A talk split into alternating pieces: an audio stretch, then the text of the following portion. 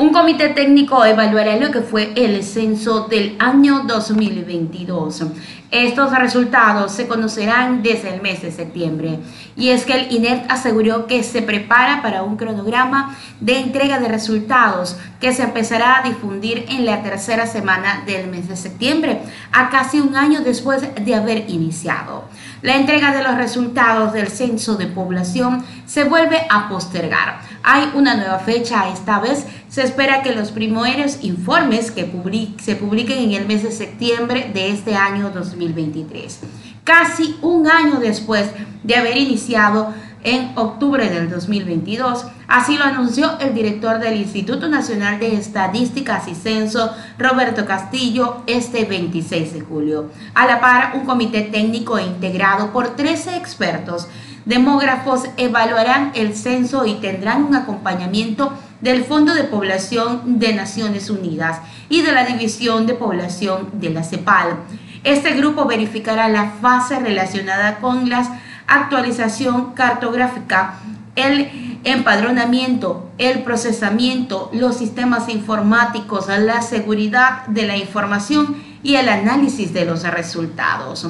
El INE informó que establecerá un cronograma de entregas de resultados que iniciará en la tercera semana del mes de septiembre.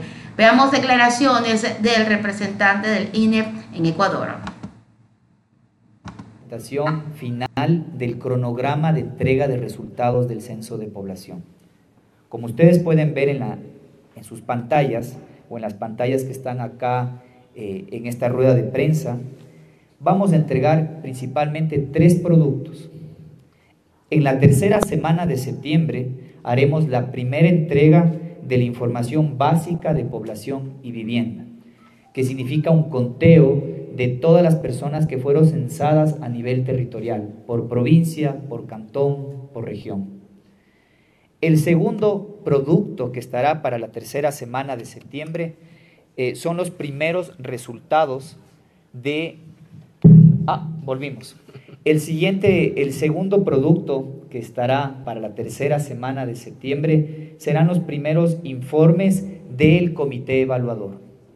Y finalmente, y esto es nuevo, a su vez el INEC presentará las primeras estimaciones de la proyección de población a nivel nacional.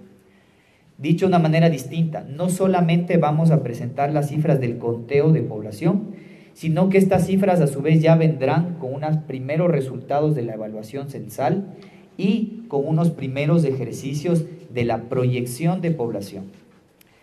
El siguiente hito en este cronograma para el 2023 es en la segunda semana de noviembre.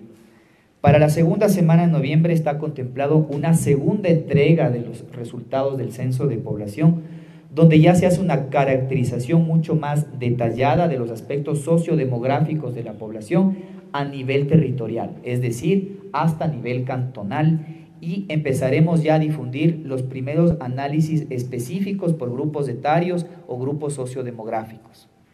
Por otro lado, con lo que tiene que ver con la evaluación o las, las tareas que se le ha encomendado, la presentación final del cronograma de entrega de resultados del censo de población.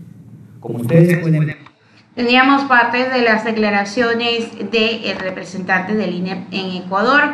Eh, para estas fechas se espera que se presente la información relacionada con el conteo de población y vivienda a nivel nacional, provincial y cantonal, además de los primeros informes del comité evaluador. Para noviembre, la institución aseguró que estarán disponibles datos sobre la caracterización de la población y las viviendas, la proyección final de la población a nivel nacional y el segundo reporte del trabajo del comité evaluador. Entre tanto, hasta mayo del 2024 se presentarán los resultados de la encuesta nacional con una información sobre la fauna urbana, movilidad y la población LGBTI. En pocas palabras, siguen los retrasos en el tema de presentar los resultados de un censo que se dio en el Ecuador y que causó mucha controversia porque no había este, los recursos económicos suficientes, las personas que estaban censando muchísimas veces fueron vulnerados. Eh, frente a ataques violentos, amenazas, se encontraron con delincuencia y tantas cosas más.